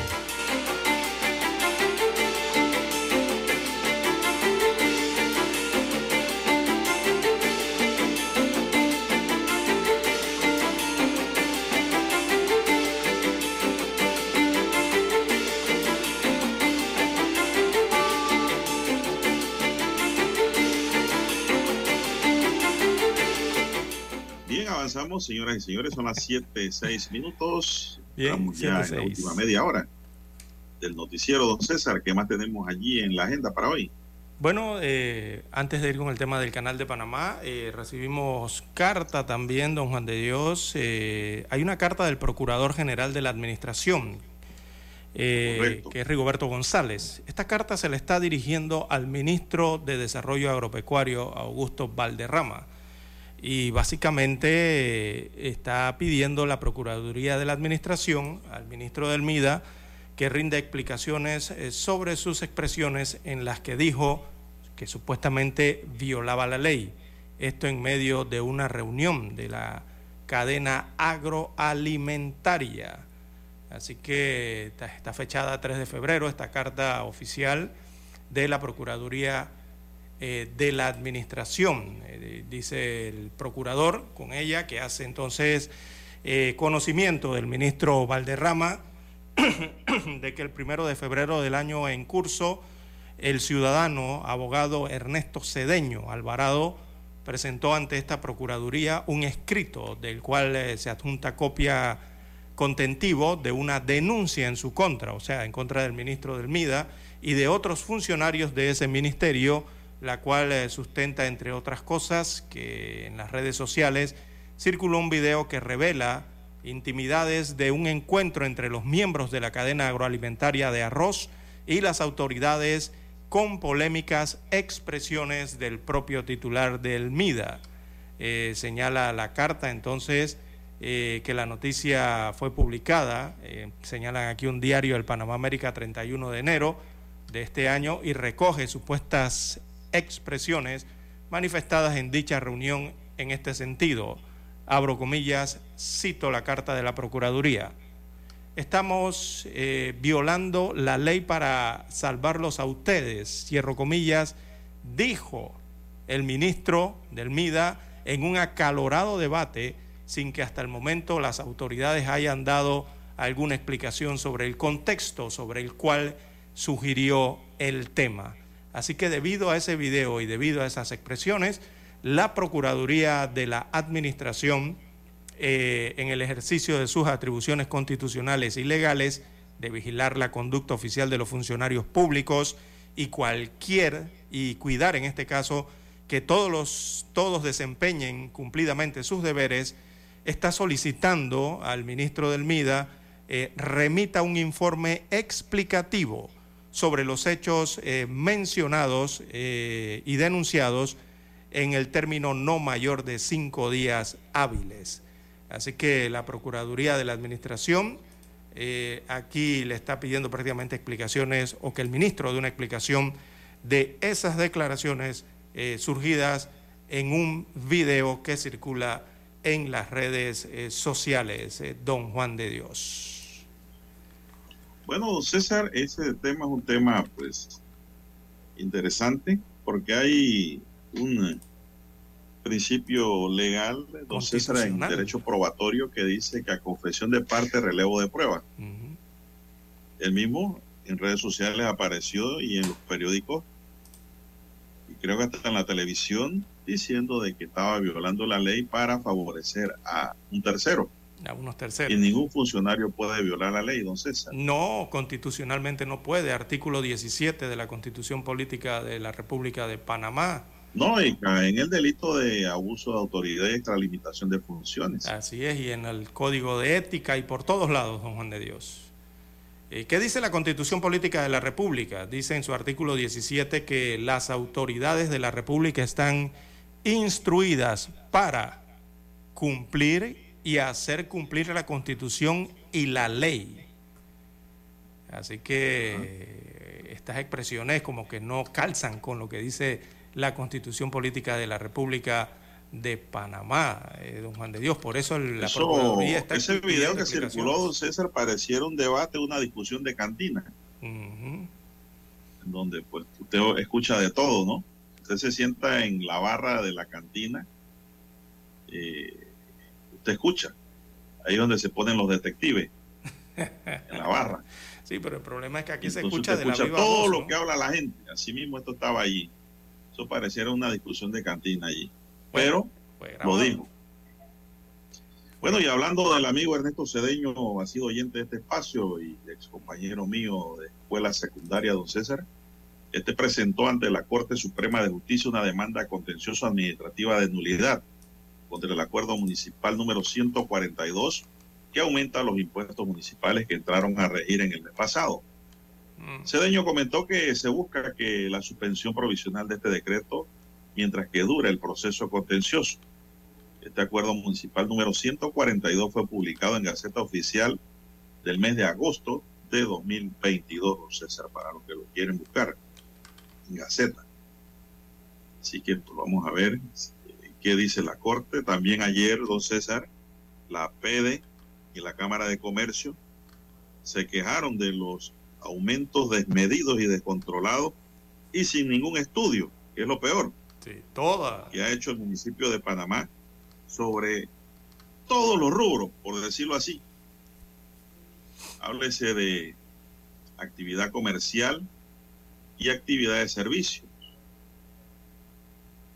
en general. Sí, es una- Así que vamos a ver qué acontece. Es que ya uno no sabe ni, don Juan de Dios, eh, eh, opinar sobre la gestión alcaldicia eh, aquí en el distrito de Panamá.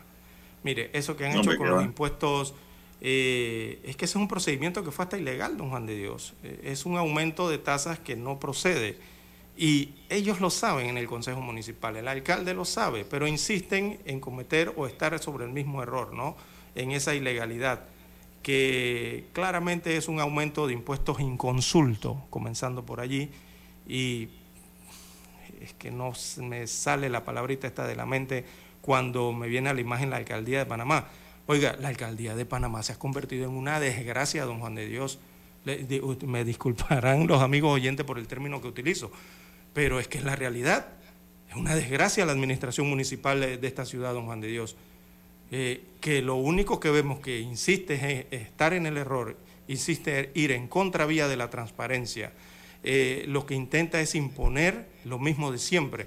Vemos año tras año la imposición de la misma playa artificial, del mismo mercado de mariscos, que son todos inconsultos, y no han hecho nada más que no sea insistir en lo mismo, en la falta Oiga, de prioridad del gasto público municipal, que parece que no existe prioridad allí.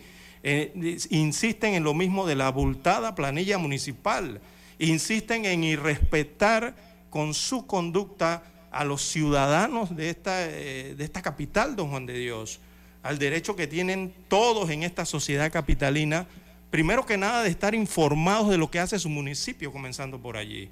Porque este, este- este es, una, eh, es una gestión oscura lo que está pasando en ese municipio. Ahí no se conoce información de forma puntual en nada, no se observa transparencia sobre la actividad de la administración municipal. Y, y es una gestión oscura, lastimosamente. Y no sé, el alcalde del distrito capital al parecer nunca ha entendido y no quiere entender que ya el mundo rueda hacia otros lugares, don Juan de Dios. Hace décadas ya.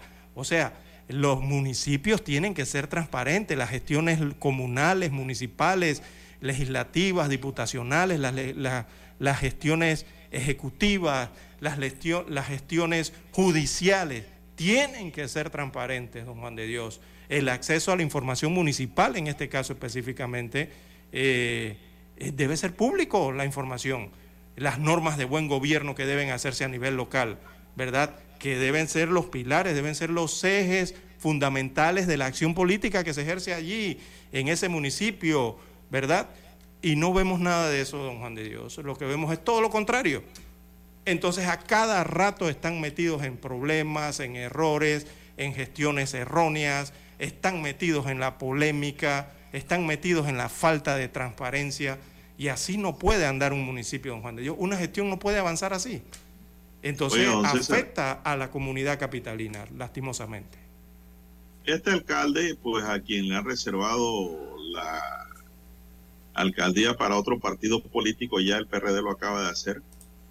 No sé quién va a ser el próximo alcalde, pero este que está no va a ser. Eso estamos plenamente seguros. Eh, don César no pega una. Yo creo que ha sido, ha superado con creces a vos por Ricardo Vallarino en lo que es la chambonería y lo que es la falta de planificación y manejo municipal. ¿Se acuerda que en Trandito de una vez subió las boletas de, de estacionamiento a 500 dólares? Increíble, increíble. Error tras La error. Corte le tumbó eso. La Corte dijo que ellos no tienen eh, competencia para subir esos, esas multas que son competencias de, de la autoridad de tránsito. Y eso se cayó, don César. A mí me pusieron una multa de esa. Recién presenté mi recurso legal con prueba fehaciente, fotografía de que donde yo estaba estacionado no era una acera de uso público. Sí, es que es una lástima lo que, lo que ocurre. Al Hay final que- de la historia no me cobraron los 500, pero sí me cobraron 50, que es 50 lo que cuesta. Sí. Sin ningún tipo de evaluación justa. Toda vez de que, si bien es cierto, yo estacioné el automóvil ahí en ese punto, era impasable para los peatones, es decir, yo no estaba interrumpiendo el paso ni cerrándole el paso a nadie Sí, donde me había estacionado. Y me mantuvieron la multa de los 50 dólares. Cuando llegué allá a ver eso, yo me sorprendí. Digo, Oye, pero ¿qué clase de fallo es este? Dice la señora, eh, va a ser arreglo de pago. ¿Qué arreglo de pago ni qué arreglo de pago? Aquí tiene sus 50 dólares. Pues si es que lo necesitan de urgencia para pagar Es que es planilla. el problema, don Juan de Dios. Hay que ir a la pausa, Sí. don Juan de Dios. Los De políticos. una vez, son cosas que pasan, son anécdotas, don César, que lo crispan a uno por lo injusto, cómo se manejan. Vamos a la pausa y regresamos.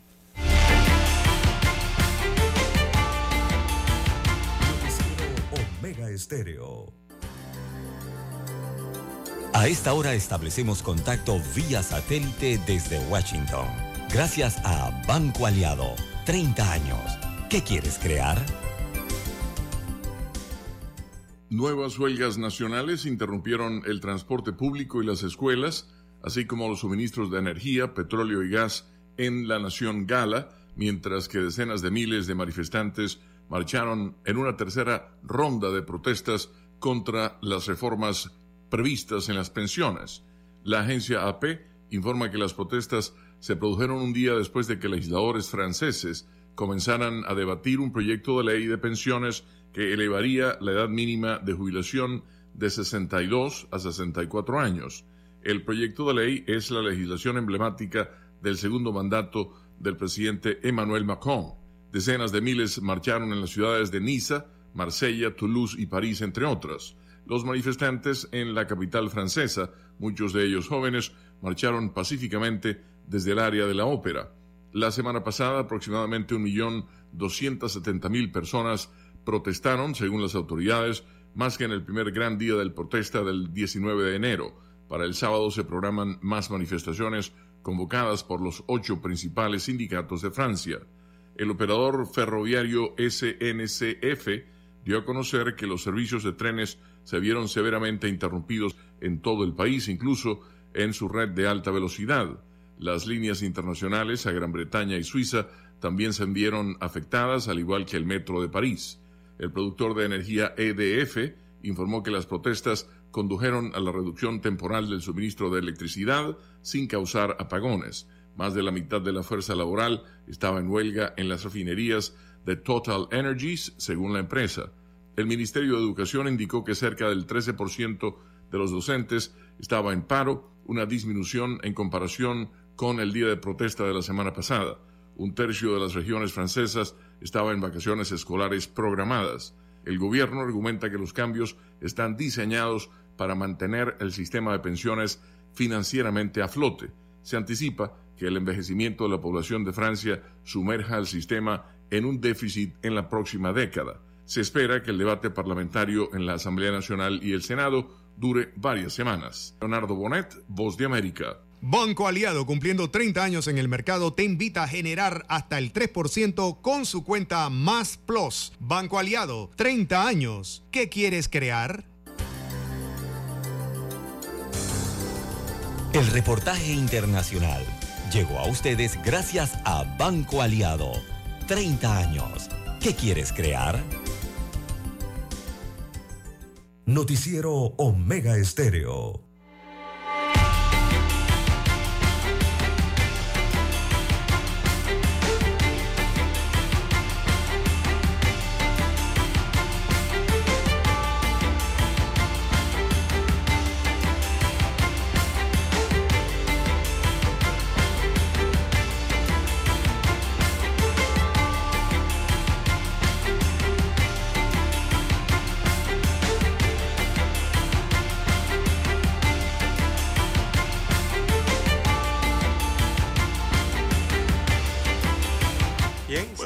César. ¿Cuál es el siguiente tema de agenda? Son las 7.20 minutos. Oiga, esta insistencia del proyecto de ley 888, aprobado por la Asamblea Nacional y por insistencia, don Juan de Dios.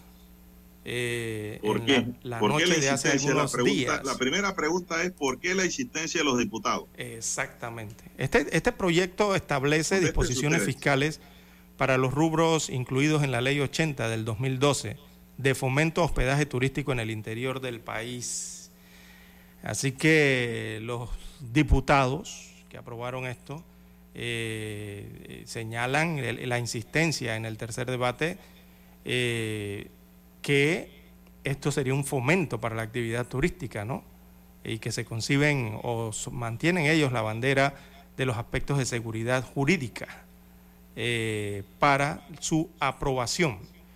Pero cuando uno lee la ley, don Juan de Dios, entonces es que uno se hace, vienen todas las preguntas habidas y por haber, eh, don Juan de Dios, porque aquí el incentivo turístico es darle el 65%, eh, don Juan de Dios, eh, a la inversión o a quien está invirtiendo eh, en esos proyectos turísticos, o sea, en esos hoteles, en esas residencias turísticas, regularmente son de playas, Oiga, ¿no?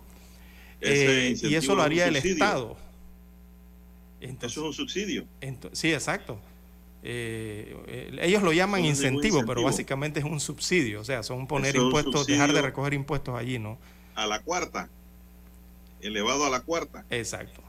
Entonces, don Juan de Dios, esto ha sido aprobado, eh, ha, quedado, ha sido aprobado primero que nada, eh, don Juan de Dios, usted, o sea, esto ha sido aprobado como en silencio y nadie ha dicho nada, o se están comenzando a escuchar las primeras voces.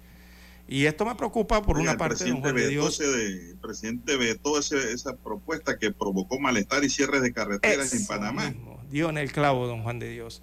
Hay que recordar que hace el mes pasado, esta fue la precisamente la ley del PRD. Exacto. Esta fue precisamente la ley que encendió la chispa, esa chispa que generó la explosión social, ¿se acuerda? De los cierres de calles y que Panamá se trancó totalmente y no había alimentos para allá, ni, gasolina para acá, ni para ningún lado. Bueno, este proyecto de ley y la aprobación, lo que ocurrió en aquel momento fue lo que generó esa explosión social, terminó de generar pues esa explosión social. Eh, eh, esta exoneración, que es una exoneración millonaria para, eh, digamos, familias pudientes aquí en Panamá o inversionistas pudientes. Así Eh, que no es millonario. Ah, exactamente. Entonces ahora ha sido diferente porque la aprobación ha sido por insistencia y ha pasado en algo desapercibida. Lo otro que veo con esta aprobación de ley es que el eh, esta es una prueba más de que el Ejecutivo es un rehén del Legislativo, don Juan de Dios. Está más que claro, ¿no? Aquí Sí, están por... porque de- el presidente, el presidente don César trabajó en eso para retirar eso. Sí. Y la Asamblea Luego no lo le ha hecho caso. Y la Asamblea hizo caso omiso. Y ha Y- aprobado algo sin justificación ni expli- explicación que realmente crean no incentivos, sino subsidios elevados a la cuarta potencia a favor de ciertos grupos que Exacto. manejan el llamado turismo en Panamá. Y, y más que nada que hacerle caso... chimenea. Sí, y más que nada que hacerle caso al presidente es hacerle caso al pueblo, porque no se- hay que acordarse de las protestas, don Juan de Dios. Pero es que la Asamblea pasó agachada, don César, en esas protestas. Los protestantes no incluyeron a los diputados dentro de su paquete de reclamaciones. Sí, sí, sí. Entonces- o sea, fue un error de los grupos sociales Sí. que cerraron, trancaron Panamá. Con esto estamos viendo que aquí están por delante los intereses de un sector sobre los intereses de una nación, don Juan de Dios. La, la gente con esto sigue viendo que la estructura, eh, hay una estructura de un pésimo reparto, es muy desigual, eh, y esa estructura sigue intacta, se sigue haciendo exactamente lo mismo. Eh, mientras el Estado sigue financiando, vemos el presupuesto con deuda y con más deuda, y lo que vemos es que sigue el mismo despilfarro de los políticos de siempre. y por el otro lado, vemos a empresarios aprovechándose de los incentivos, que ellos saben que esos incentivos empobrecen más el país y al parecer no les importa porque les ayuda, ya usted sabe, a crecer qué, ¿no? Los bolsillos. Entonces aquí, con, aquí con esta ley, don Juan de Dios, eh, el pueblo... un momento, un momento, ¿ya es ley de la República? Eh, bueno, fue aprobada como ley en la Asamblea Nacional. Ah, pero no es ley, no ha sido promulgada. No, aún no, va para la Corte Suprema de Justicia. Que para que sea ley. Tiene algunas demanditas. Eh, bueno, dice don Dani que no tenemos tiempo para más, le íbamos a explicar el mecanismo de cómo son esos porcentajes. Se los explicamos mañana.